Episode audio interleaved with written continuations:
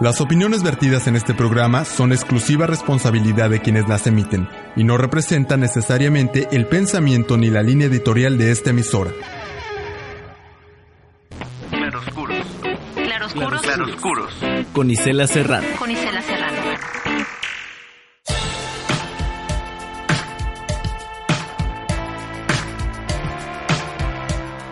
Tal amigos del ciberespacio? Bienvenidos a Claroscuros a través de la luz de la radio. Les saluda desde Cancún, Quintana Roo, Tonatío Ambriz en los controles técnicos e Isela Serrano en los micrófonos. Este último lunes de julio, el 28 de julio de 2014, vamos a conversar con ustedes sobre un castillo de cristal bajo las fauces de la tierra que recrea el espectáculo del origen del mundo. Estamos hablando de Río Secreto en la Riviera Maya. Conversaremos con el director general de este proyecto turístico, Francisco Córdoba Lira. Y también los crímenes ambientales en México permanecen impunes, no hay acusados. En entrevista a la diputada del PRD, Graciela Saldaña Fraire, quien es también, o quien fue la expresidenta de la Asociación de Biólogos de Cancún. Y en México, el 60% de la población consume cerveza. Dentro de este contexto, ¿qué panorama tiene el consumo de vino? Pues esta noche lo vamos a saber con una conversación que hemos tenido con Pilar Meré, que es la primera mujer presidenta de la Asociación Mexicana de Sommeliers. Quédese con nosotros esta noche en Claroscuros.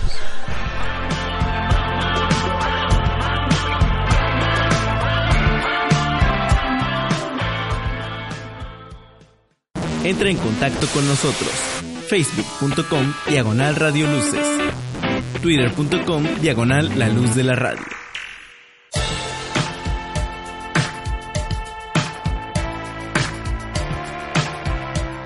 En el municipio de Solidaridad, que cumple 28, este 28 de julio, 30 años, se localiza una urbe, eh, usted sabe, Playa del Carmen, y ahí se localiza también Río Secreto, un parque turístico que no tiene, no tiene precedentes, porque ofrece un tour a través de ríos subterráneos donde se aprecian estalactitas y estalagmitas.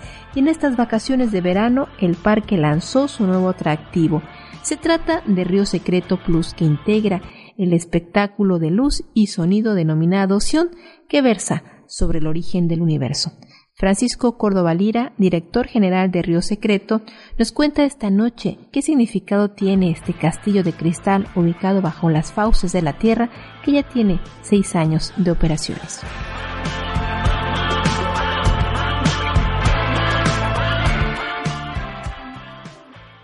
Sí, anunciamos este, yo le llamo la, la, la apuesta de, un parque único en una reserva natural. ¿Por qué parque único? Porque a través de seis años de trabajo llegamos al concepto que yo siempre soñé.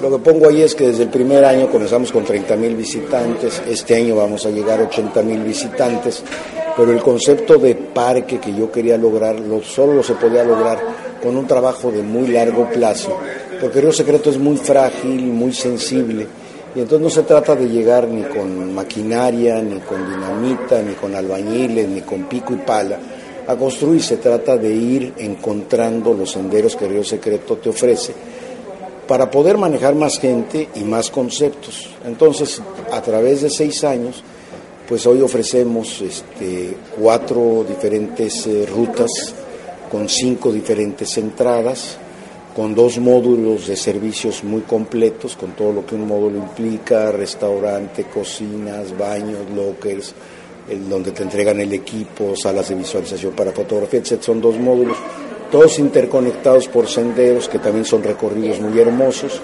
y como colofón final el producto de luz y sonido, que hace que tu estancia sea mucho más larga, porque es un espectáculo de luz y sonido muy completo que lo que te da es, eh, y se llama Sion, pues de la palabra creación y evolución. Es un espectáculo sonido que te lleva desde el Big Bang hasta el ser humano universal de este siglo. ¿no? Y te lo lleva recorriendo primero a través de la ruta seca, llegar al Salón de la Paz y en el Salón de la Paz a través de una gran proyección con guion y música propia. El guion lo escribió Otto, mi director operativo, él es escritor, tiene 13 libros publicados, es una gente muy creativa Y la música es de un músico argentino muy capaz, digo internacional, pero que radica en Cancún. Entonces música y guion original en un espectáculo de luz y sonido que todas las animaciones a través del mapeo digital se proyectan sobre la juega. Entonces ese sueño, bueno, pues no se puede hacer con, como les dije, no es una cuestión de dinero, porque la verdad es que la inversión no es alta, sino se tiene que hacer con mucho tiempo, con mucha paciencia, con mucha conciencia y con mucha congruencia. No hay forma de que Río Secreto se haga con dinero, porque no hay ningún arquitecto que pueda competir con Dios, lo dije aquí, nadie puede hacer Río Secreto. No existe ni dinero ni talento humano para hacer algo tan hermoso como Río Secreto. Eso lo hizo Dios y competir con él no se puede. Lo que tienes que hacer es respetarlo y saber cómo hacerlo. Y por eso ahorita a los seis años estoy diciendo llegué a mi sueño dorado, que es un parque único en una reserva natural. Logramos que Río Secreto sea una reserva natural urbana.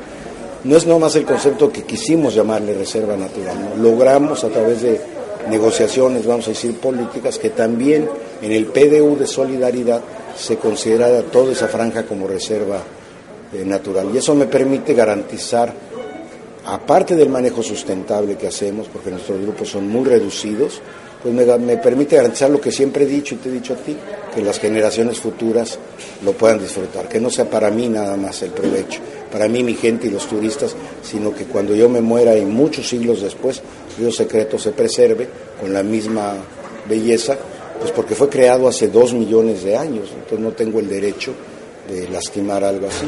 Espero que con este concepto, como se vuelve un parque de mayor estancia, primero el mercado de Cancún reaccione.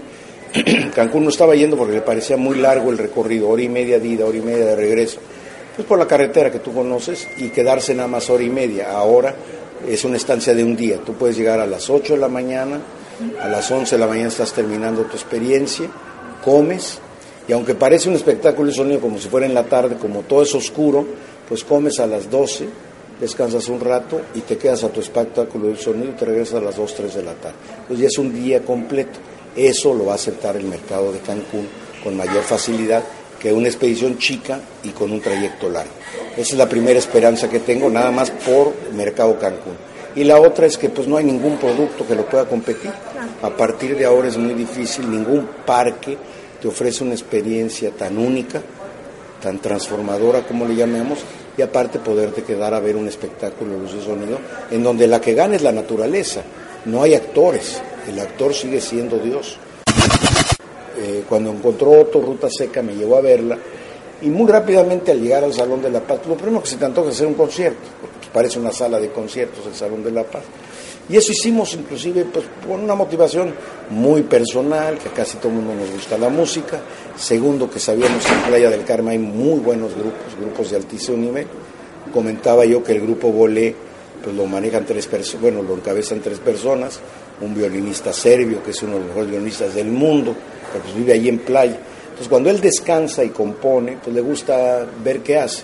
Cuando le ofrecimos este lugar, que ya van tres veces o cuatro veces que se presenta, pues están felices el otro es un citarista mexicano, que también está considerado entre lo mejor del mundo, que viaja con él, y el otro curiosamente es un gran guitarrista, que no me acuerdo su nombre, que tú debes de conocer, guitarrista cancunense, bueno, bueno, de guitarra clásica, que él sí vive aquí y da conciertos, pero cuando llega el grupo Bolé se une y entonces se presentan en Río Secreto. Como ese grupo han habido varios, ahora se va a presentar los caifanes que, que viven también ahí en Playa del Carmen Saúl ahí vive. El ¿Cuándo se van a presentar? Va a depender de Saúl, pero ya en, uno o dos meses, ya no tarda mucho. Él pone la fecha, porque nosotros lo hacemos, se lo regalamos, ¿no? Y si él quiere regalar la entrada, la regalamos. Si él quiere una cuota de recuperación, cobramos 200 pesos nada más. Pero tuve el, platiqué allí que he tenido el privilegio de, bueno, que los niños cantores de Viena se presentaron allí. Ese es un evento único en la historia de México y fue único para ellos.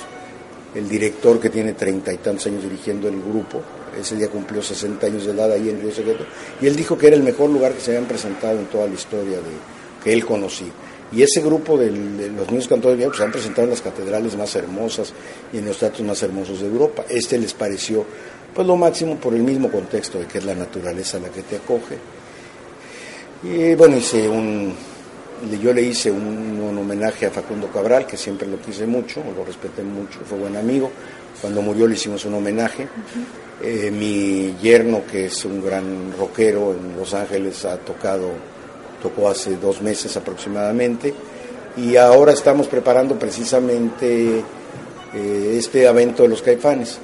Pero lo que expliqué fue que nos dimos cuenta que no eran, que era un lugar tan hermoso que no lo podíamos ofrecer nada más de vez en cuando que lo podíamos usar como un producto turístico y así creamos Sion, este espectáculo de luz y sonido que ahora ya forma parte de la experiencia Río Secreto y que ahí lo vas a encontrar. Muy bien. Para los mayas eh, los, los, cenotes eran sagrados. Xibalba. El, el lugar de los muertos y también forma parte de todo este concepto místico. Ahí está. Le damos un gran tributo cuando tú entras a, antes de entrar a a las dos experiencias, un chamán te hace una limpieza. Hay una gran explicación de lo que tú acabas de decir, o sea, en el recorrido te vamos explicando la importancia que la cultura maya le daba al inframundo, a sus dos mundos. Lógicamente, antes de entrar hay una gran ceiba, precisamente la ceiba refleja el supramundo y el inframundo como seclado. Entonces hay todo un tributo a la cultura maya en el propio espectáculo de luz y sonido a pesar de que eh, sea desde Big Bang, que no existía la cultura maya, pero hay una serie de reminiscencias a la cultura maya. Y cuando ese espectáculo lo, ofrecemos a grupos y convenciones, sí le agregamos todo un componente teatral con lacandones. O sea, te reciben lacandones que no hablan a propósito, disfrazados de lacandones, porque mucha gente no sabe que el es maya, curiosamente. Y el lacandón también tenía este, Sí, el lacandón es una de las culturas mayas más importantes y yo creo que la más auténtica que existe el día de hoy, porque ellos siguen siendo igualitos que hace siglos. Es que los mayas a veces creen que nada más son eh, la península de Yucatán, ¿no? Y Chiapas tuvo una cultura maya poderosísima, pues, Palenque, ¿no? Pero los lacandones hablan parte de, o sea, ellos hablan mayas en una de las derivaciones este, de la lengua maya. La lengua maya también tiene como 10 o 12 derivaciones. Entonces los utilizamos por su característica tan especial, hombres y mujeres son iguales, pelo largo, vestimenta igual, y los, bueno, los utilizamos, quiere decir, son nuestros personajes, nuestros guías, por esa característica estética tan particular, pero por su pureza al día de hoy. Yo creo que son los mayas que más han conservado su pureza, pues porque se han internado en la selva y prácticamente, y bueno, y ellos se ellos se cruzan entre ellos, ¿no? O sea, es, el maya más auténtico que hay ahorita. No es un maya de la creatividad o el esplendor de los mayas de la península de Yucatán, pero es un maya muy actual, muy, muy actual. ¿Y qué representa esto en medio de pues, uno de los municipios que más crecimiento tiene toda Latinoamérica? Un éxito, un éxito para mí. Primero porque en ese municipio que crece a veces con tanta velocidad, con tanto descontrol, a veces con tanto daño a la naturaleza, es un oasis de conservación, indiscutiblemente, Río Secreto, el hecho que hayamos logrado que sea una reserva natural urbana es un éxito para mi organización, que lo estemos conservando de la manera en que lo estemos conservando, porque los grupos son muy reducidos, y que cada grupo sea una clase de conservación y de conciencia y de transformación, pues representa un orgullo para mí. Es el cierre de mi carrera. ¿El cierre de su carrera? En ese, que en ese campo sí en parques naturales, sí, porque no creo poder encontrar algo más hermoso. Dios me dio Shelja, que tú sabes el amor que le tenía yo a Shelja. Nunca pensé que me encontraría yo algo mejor que Shelja, nunca. Nunca pensé que había algo mejor que Shelja. Y los secretos mejor que Shelja. La belleza natural no se compara. Lo que comparo es que el reto para mí ha sido mayor porque es mucho más frágil y tiene mucho más fuerza. Lo que tú acabas de narrar del inframundo y todo es mucho más profundo, Río Secreto en mi caso, me ha dado mucho más valor espiritual a mi persona, Dios secreto, que lo que me dio Shelja por todo ese significado. Y digo que es un cierre porque ya no, no creo que la vida y el tiempo me dé para encontrar un lugar más hermoso y más significativo y más simbólico que Río Secreto, porque eso se hace en cada, casi cada nunca. Esa es la razón.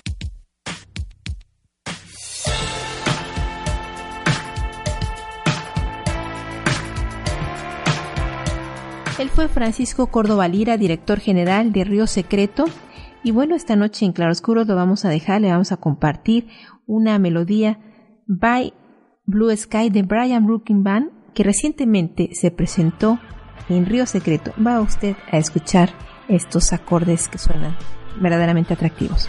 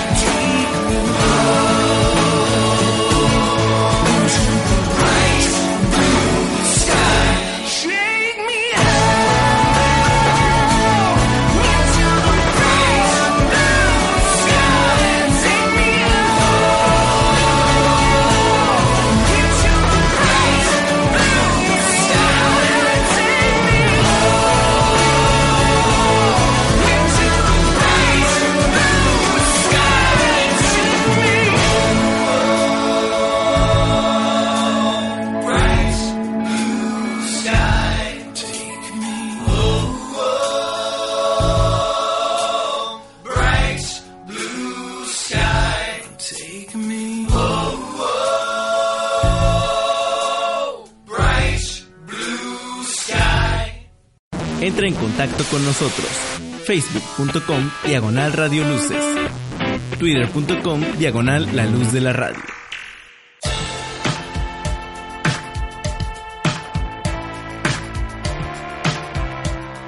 Esta noche en Claroscuros, crímenes ambientales permanecen impunes. Vamos a conversar esta noche en Claroscuros con la diputada Graciela Saldaña Fraire.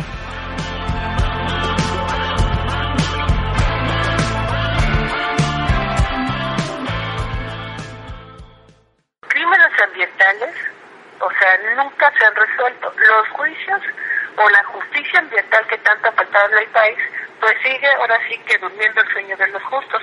Y aquí pues te puedo mencionar algunos ejemplos. Este, algunos ejemplos en donde ha quedado, y esto ya me voy a hablar a nivel este pues no sé, nacional, y que además eh, comentar que aquí ha habido mucha eh, participación por parte de instituciones y países a nivel internacional, protocolos, o sea, en fin, una gran cantidad de, de instancias que, que han participado. Yo digo, no existe justicia ambiental.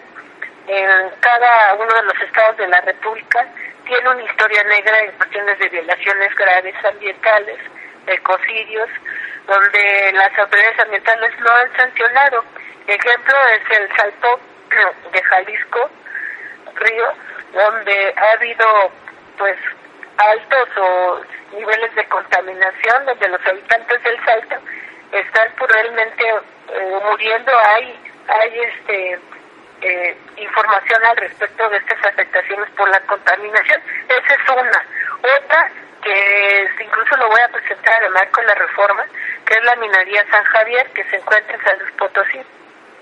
Empresa que inició sus trabajos sobre un pueblo protegido y que se incluso que por decreto de la misma restauración silvestre por existir flora y fauna endémica en peligro de extinción, pues se hizo todo un decreto, se inicia, los, se inicia ahora sí que la explotación de esta minera sin permisos ambientales y que un tribunal en materia, este, un tribunal federal en materia fiscal y administrativa cancela los permisos y mandata a la misma Semarnat a través de la profeta a cancelar y a cerrar las instalaciones.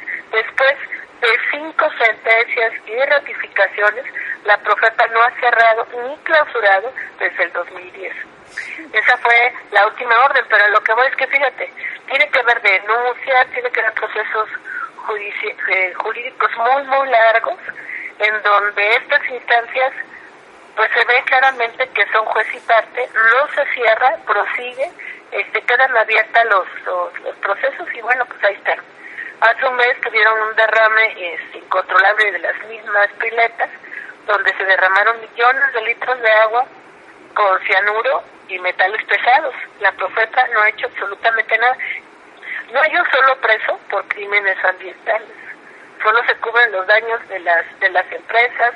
Las agencias solamente, eh, pues, que son que son agencias que solamente sean amigables con las empresas extractivas y enemigas del medio ambiente, pues son las que de alguna manera pues siguen operando. Ese es solamente unos ejemplos. Si podemos hablar eh, por ejemplo, de, el mismo Dragon Man, que ha sido, ya vamos para en octubre de dos años en denuncias, paros, denuncias públicas, este, varios este, foros que hemos realizado, tanto en la Cámara de Diputados, Cámara de Senadores, y que ahí estamos claros también los mismos crímenes ambientales, donde no ha habido una restauración, donde no ha habido un solo culpable cuando ya se levantó las 561 hectáreas. Y no hay ningún culpable. ¿Cuántas veces tenemos que llevar a cabo? Entonces, ahí es, evidencia obviamente que las mismas instancias se han prestado a ser juez y parte. No quiero hablar de todas, pero sí quiero decir que en ningún estado de la República a nadie se ha castigado por un crimen ambiental y que pareciera que en este país la verdad es que no es prioridad, cuando en otros países Europa, Noruega, Estados, incluso Estados Unidos, han priorizado en algunas cuestiones que tienen que ver con el tema ambiente. Entonces, nosotros lo decíamos en el marco de esta agencia el día de hoy. ¿Para qué crear instancias? ¿Para qué crear instancias, órganos descentralizados? Y te voy a decir cuál, lo puse yo en la mesa desde el día de ayer.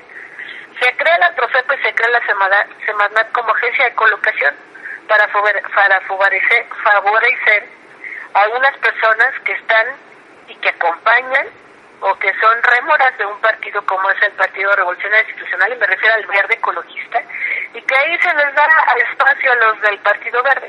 Decía este, el coordinador Escobar, decía que esto era falso. Le digo, pero no es cierto. De hecho, la misma Comisión de Medio Ambiente lo encabeza una diputada del Verde y no quiere, no juzgo si, si tiene o no tiene experiencia, pero en la historia de este país, en las instancias tanto de Semarnat y de Profepa, pues se le da el espacio al verde ecologista. Al, al, al proyecto que sea, o sea, lo hemos repetido pues varias veces en el caso Dragon Mar, en el caso también, por ejemplo, de Cabo Pulmo, ¿no? que deberían desarrollarse y digo que tienen que salir los organismos sociales internacionales para poder parar. En el caso de estos operativos que, eh, pues bueno, la verdad es que yo lo que de investigar es que incluso los privaron de, les quitaron celulares, les quitaron todo para poderse comunicar y me parece que hay violentas sus principales garantías como seres humanos porque ellos tienen derecho a un abogado, tienen derecho a, pues ahora sí que a tener voz. Entonces, a mí me parece que más allá de los operativos, creo que la parte preventiva es la parte que ha estado completamente coja y ausente en la aplicación de la ley, ¿no? O sea, yo, yo hago acuerdos autoridad con la gente que pueda devastar y nosotros lo hemos visto de noche, lo que agarran es desmontan en las obras y si no, pues no había sangrar, ya estaba seco, ¿no?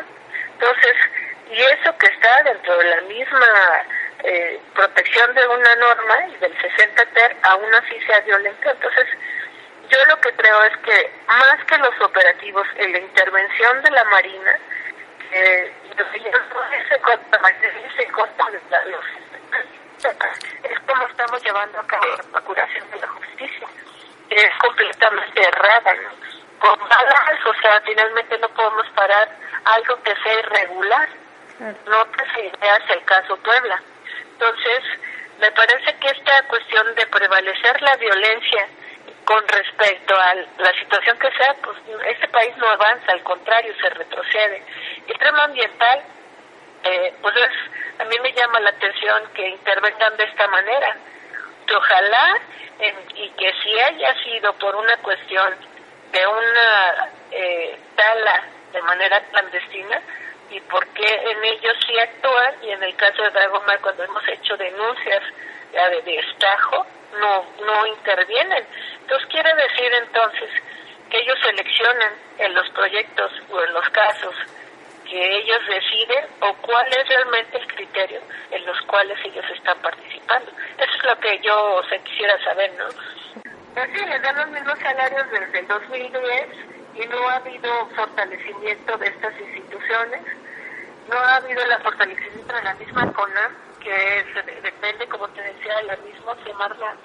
Entonces, nosotros decíamos, no es que de, oponerse nada más por oponerse, nada más justifíquenme por qué crear una nueva instancia cuando tenemos dos, desde 1994, realmente surgieron que pues la idea era ir fortaleciendo poco a poco esto. Nosotros hemos peleado el mismo presupuesto para que aumente. Sin embargo, ahora creas una nueva instancia. Oiga, diputada. Ya tocaremos el tema de dónde va a salir este recurso, de dónde va a salir. ¿A qué le van a quitar? Y como para qué. Y la otra, el tema bien importante es, la Profepa sanciona, multa, y a dónde van estas multas. Oiga, ¿y cómo operan los eh, los inspectores de la Profepa, por ejemplo? ¿A qué dificultades técnicas y económicas se enfrentan? Pues, pues primero por sus salarios, su condición de vida. este Y bueno, yo ahora sí que recapitulo, ¿no? La, el hecho de que estas personas dentro de estas instancias, que era lo que yo también comenté el día de hoy, Semarnat Profepa, o sea, la mayoría pues, son obviamente resultado de negociaciones políticas, pero no son personas que tengan un perfil profesional y conocimiento en la materia. Los inspectores son inspectores que, por lo que yo sé, es que deben de tener conocimiento en la materia. Sin embargo, no se les dota de las herramientas o de los instrumentos. Primero, ellos piden muchas veces cursos de capacitación que no se les dan. De las herramientas. A veces te digo no tienen gasolina ni siquiera para salir a inspeccionar. Y los inspectores no nada más es en la parte terrestre sino también es en la parte marítima.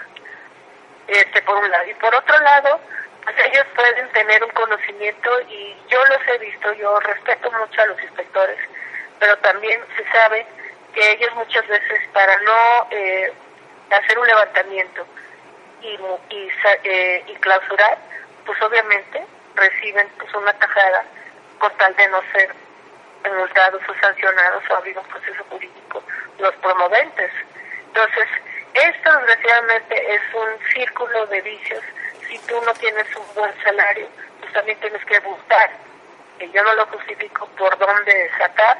Y por otro lado, pues también es la otra, sin tener permiso se empiezan a construir, sin tener permiso, sin tener la misma manifestación mental autorizada, empiezas a desarrollar. Entonces, realmente las instancias no están fortalecidas, no están cumpliendo para la función que son y sobre todo pues, los resultados son esos, los crímenes ambientales sin ningún, sin ningún culpable al respecto.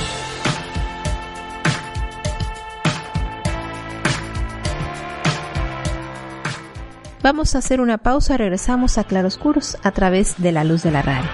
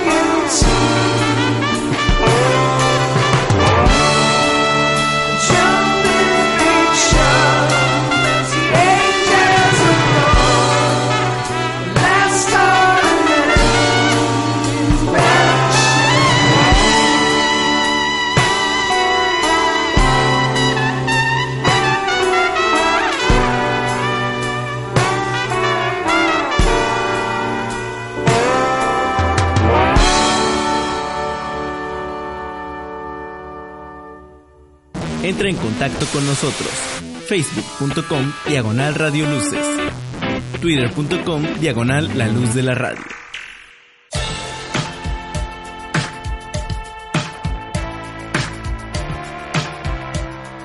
Hasta hace un par de años el consumo per cápita nacional del vino en México era de 200 mililitros al año, una cifra mínima si se compara con Italia, donde se consumen 62 litros, en Francia 58 y en España 45. Hoy en México se consume aproximadamente entre 600 y 700, 800 mililitros y el 80% del vino que se consume cuesta menos de 150 pesos. Vamos a, esta noche a conversar con Pilar Meré, quien es la primera mujer presidenta de la Asociación Mexicana de Sommeliers.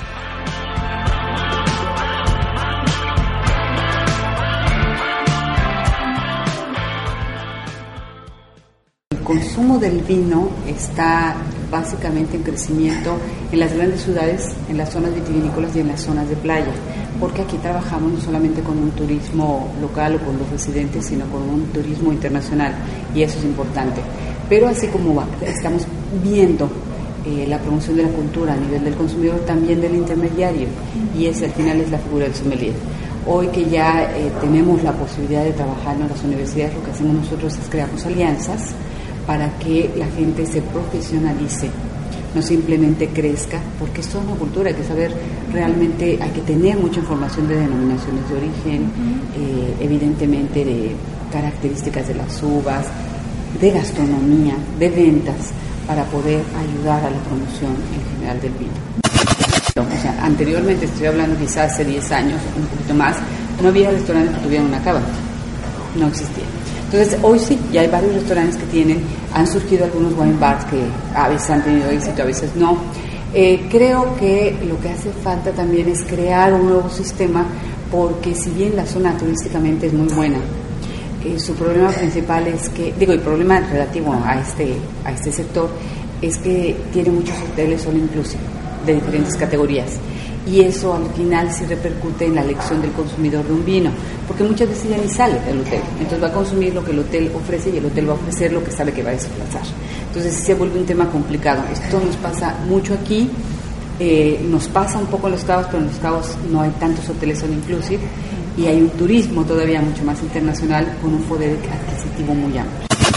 Cuando eh, empiezo de lleno a trabajar en, en esto, quizá eran el consumo de 200 mililitros, 250 per cápita. Hoy estamos hablando, promedio ponderado, claro está, hay zonas que tienen mucho más, pero hoy estamos hablando de 600 a 800 mililitros per cápita, entonces es un avance importante. El crecimiento en términos de porcentaje anual que se había tenido, se había tenido durante los últimos años, eh, recogiendo estas cifras del Consejo Mexicano Vitivinícola, era del 12% y se esperaba que en estos últimos cinco años que se está cumpliendo se mantuviera, a pesar de ciertas circunstancias que, afectan muchísimo. ¿Cuáles? Eh, aspectos como eh, cuando se generó el tema de la influenza, aquí cuando hubo el problema también del huracán, y luego nuestros eh, consumos de bebidas han estado muy enfocados, somos un consumidor muy alto, en un 60%, se consume primero cerveza por cuestiones de climatología, de precio también, entonces eh, es un poco batallar con esa tradición para ofrecer un producto que tiene alternativas diversas, desde los estilos de vino hasta desde luego los precios ¿no? y los servicios en temperatura. Hoy inclusive, fíjate, es muy interesante porque a pesar de ser grandes bebedores de cerveza, no sabemos beber cerveza. Y hoy estamos aprendiendo a que las cervezas no se sirven heladas, ¿no? Aquí la gente hasta dice, no, vamos a tomarnos unas muertas, unas elodias. Sí y era como por beber, ¿no? ¿no? realmente por el disfrute de una bebida que también tiene lo suyo. Y hoy estamos empezando a aprender con el surgimiento, primero con la eh, importación de bebidas, de, todo, de, cervezas de todo tipo, de todos los países, y luego con la realización de cervezas artesanales que se han puesto de moda. Entonces estamos como reestructurando nuestro conocimiento y ese también puede ser un espacio interesante para el vino. ¿Se han incrementado los precios del vino o de las cervezas? El vino... Eh, claro que no forma parte de la canasta básica, hay que ser realistas y la tendencia es a tratar de integrarlo y como un, un alimento, no como una bebida. Eh, pero prácticamente el 80% del vino que se consume en México es de menos de 150 pesos. Con este incremento, bueno, esta homologación del IVA en las zonas fronterizas, eh, ¿qué impacto tuvo para eh, este, la industria del vino? Sí lo tiene, pero es un tema no general. Al final volvemos un poco al punto. No hay una tasa eh, o un precio controlado del vino. O sea, hay una variedad, el, el espectro es mucho, muy amplio y en eso está involucrado desde el origen. Y todo el trabajo mercadológico que hace cada empresa, no vas a como, o sea, uno plus one cuando te cuesta un único de Vega Sicilia, pero también evidentemente en, el, en la posibilidad de encontrar vinos bien hechos económicos. Y eh, quiere decir que si tú eres gustoso del vino, o sea, o, un convencido del vino, pero tu recurso económico no es tan amplio, de todas maneras hay alternativa de hacerlo que pretendemos que eso crezca más, sobre todo en un, tema de percepción. La gente no lo percibe así. Pero tú vas a la Anaquel y vas a notar un montón de vinos y luego las ofertas que ponen a, disgusto de muchos productores, ¿verdad? Porque les dan en la torre a sus precios. Ahorita la comercial mexicana con su Julio Regalado tenía sus vinos a 3x2, una cosa así. Y el vino que ellos desplazan es un vino económico. Entonces imagínate cuánto sale cada botella. sí. Regalado, esa es la verdad. Y hay, que romper un poco el mito, ¿no? Eh, hay vinos muy buenos, que son vinos de volumen para tomarse de forma inmediata, pero que están bien hechos y son baratos. Al final, eh, yo lo pongo muy claro en un ejercicio que no sucede con otros productos. El móvil o la razón de un coche es transportarte, pero puedes comprar un Suru o puedes comprar un Lamborghini. Tú sabes dónde, dónde de acuerdo a todo, ¿no? Es decir, a lo que quieres, a tu capacidad económica, a qué vas a satisfacer con esa compra. El vino funciona mucho, muy parecido en ese terreno. México tiene una economía basada en la pequeña y la microindustria. Y muchas de estas microindustrias están en manos de mujeres. Pero no es un factor de decisión. No es que seamos picurísimas, es que necesitamos hacerlo. Cada día las estadísticas muestran que habemos, y me cumplo porque soy soltera, habemos mujeres solas, que tenemos una familia, pero eres sola porque madre soltera, te dejó el hombre, y esto lo estoy hablando en general en el macro de la sociedad de México, te divorciaste, eres viuda, porque además el, término de vida de la mujer es mayor que el del hombre, y tienes una familia, la tienes que salir, sacar adelante. No es que quieras, no es que sea súper revolucionaria, es que la familia tiene que comer. Y lo que se.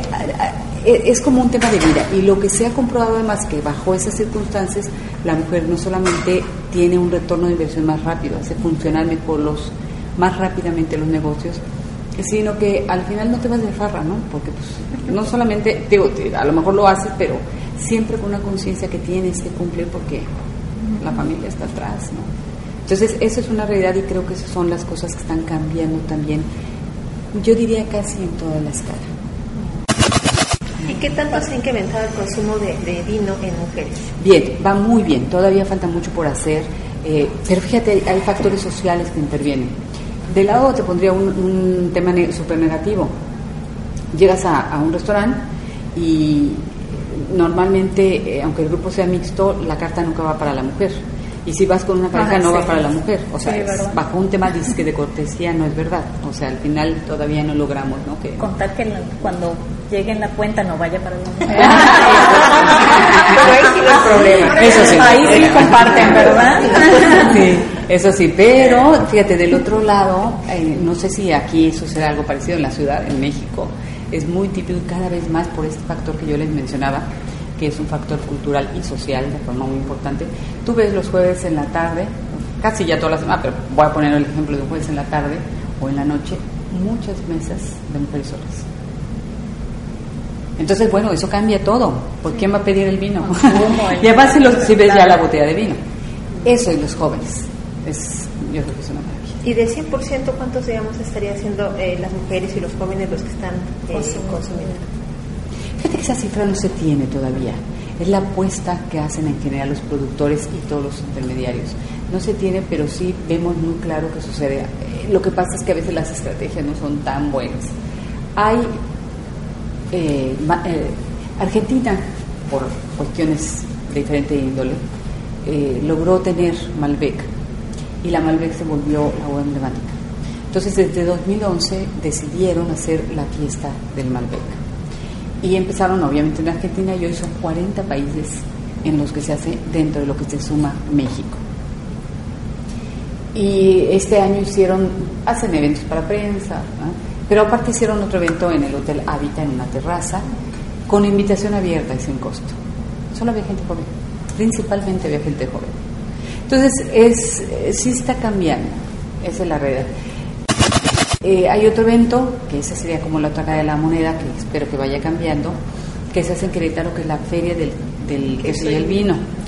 Se hace desde hace muchísimos años, pero ha tenido sus declives, sus descalabros, porque se volvía en una borrachera tremenda. Además llegabas a la feria del queso y el vino y te veían cuchillos y bienes raíces, ¿no? Entonces, yo muchos años he tenido que trabajar ahí y la realidad es que a veces era deprimente porque va mucha gente joven, van familias también, pero era la tremenda borrachera. Entonces eso tampoco ayuda, porque al final un joven que no tenga el hábito del consumo del vino no lo va a adquirir ahí. Lo que va a adquirir ahí va a ser una borrachera espantosa que no va a volver a tomar vino hasta el año siguiente, cuando sea otra, la otra fiesta. Sí.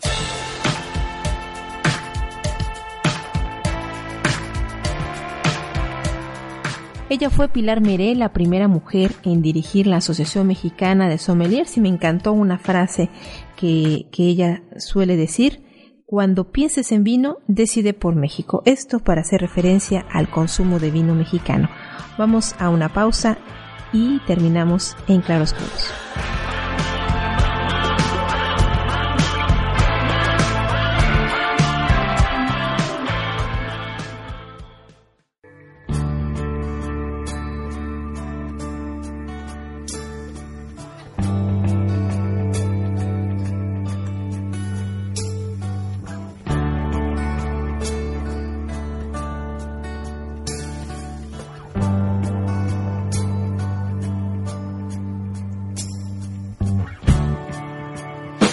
answer.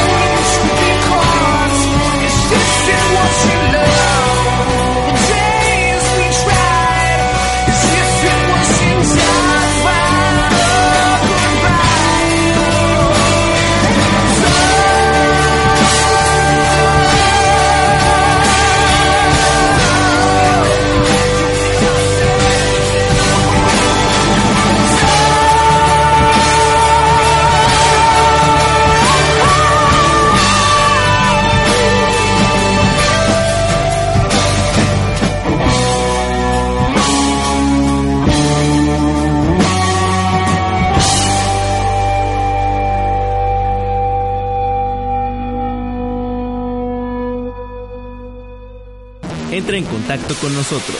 Facebook.com Diagonal Radio Luces. Twitter.com Diagonal La Luz de la Radio.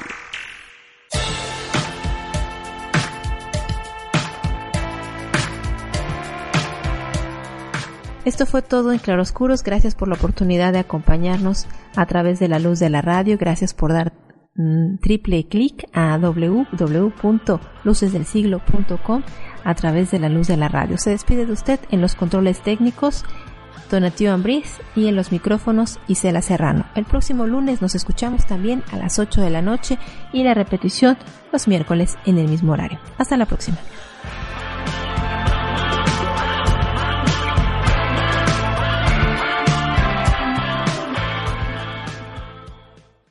Claroscuros. Claroscuros. Claroscuros. Con Isela Serrano. Con Isela Serrano.